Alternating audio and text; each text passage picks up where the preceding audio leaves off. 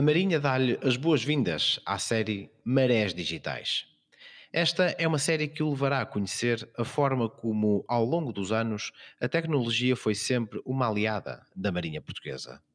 O contributo tecnológico traz e sempre trouxe grandes benefícios também ao setor cultural da Marinha, utilizando arrojadas e inovadoras ferramentas para cuidar do passado com ferramentas do futuro. Ao longo desta série, Marés Digitais, vamos mostrar-lhe os impactos e desafios que temos por diante, desde a chamada Quarta Revolução Industrial à forma como aqueles que zelam pela conservação do passado beneficiam das ferramentas do futuro. Sejam todos muito bem-vindos às nossas Marés Digitais.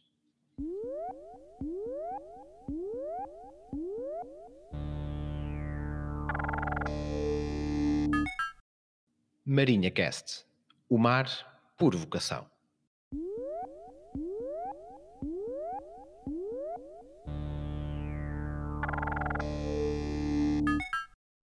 Planetário de Marinha Uma nova visão do espaço. A noção do tempo desaparece. O espaço adquire outras perspectivas.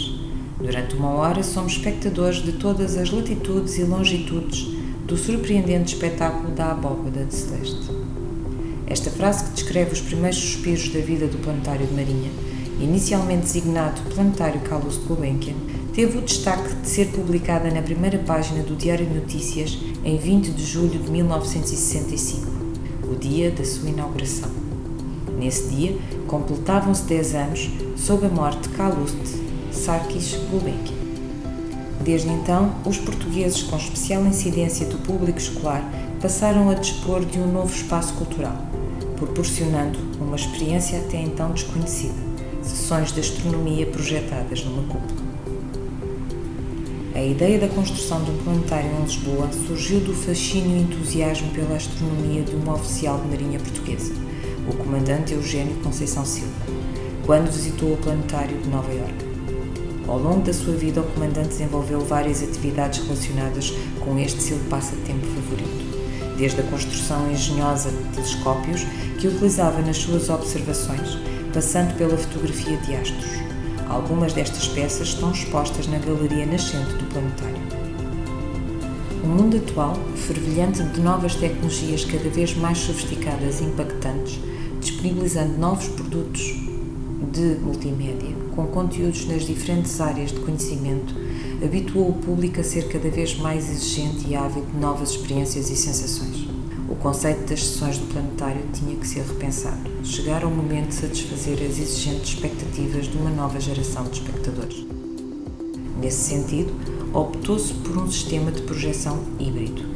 Esta nova arquitetura é constituída por uma projeção óptica assegurada pela continuidade do Universarium, modelo nono, e pelo recém-adquirido sistema de projeção digital Full Dome da Zeiss. A réplica do céu estrelado verdadeiramente brilhante que fascina e inspira o visitante continuará a ser produzido pela projeção óptica do Universário, sendo suplementados e sobrepostos de forma síncrona pelo conteúdo digital do sistema Full Dome. O ponto essencial para os visitantes é a qualidade de imagem na cúpula. Para tal desiderato, foi escolhido um sistema digital full dome com oito projetores LED Velvet, o que corresponde a uma configuração de oito canais de imagens projetados sectorialmente na cúpula. Estas oito projeções são controladas pelo software de Zeiss, que assegura durante a projeção uma transição imperceptível entre os canais de imagem, exibindo assim uma imagem completa sem quaisquer vestígios de separação. O equipamento permite a associação da realidade ao virtual.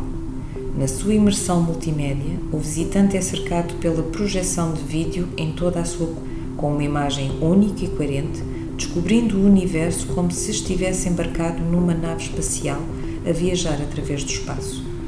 Poderá aterrar na Lua, seguir o trilho de Neil Armstrong, penetrar nos anéis de Saturno, onde evitará colidir com rochas e gelos, e sair da nossa galáxia viajando pela imensidão do cosmos.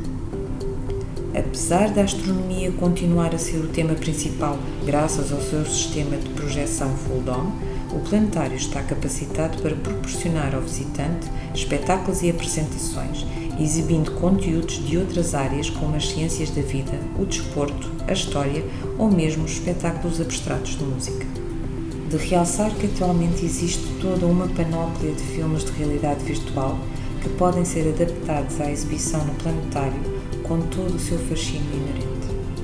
Uma viagem pelo cosmos ao alcance do Lisboeta foi a manchete do Diário Notícias há 56 anos.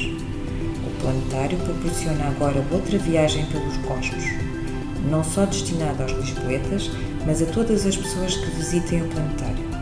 Não só uma viagem pelo cosmos, mas muito mais do que isso. Uma experiência fantástica, emocionante e inesquecível, reforçada pela capacidade do cinema imersivo. O Planetário de Marinha reabriu ao público a 18 de novembro. Na nova grelha de programação constam uma sessão para crianças numa viagem através do Sistema Solar, uma sessão sobre a matéria escura direcionada a jovens e adultos, e ainda as sessões ao vivo apresentadas pelos conferencistas do Planetário, proporcionando a tal nova realidade de experiência em astronomia. Na história do Planetário, o ano de 2021 marcará o início de um novo modo de viajar pelo universo e de abordar outros temas. Afinal, comunicar ciência criando emoções. Este artigo encontra-se disponível na edição de dezembro de 2021 da Revista da Armada. Até ao próximo episódio.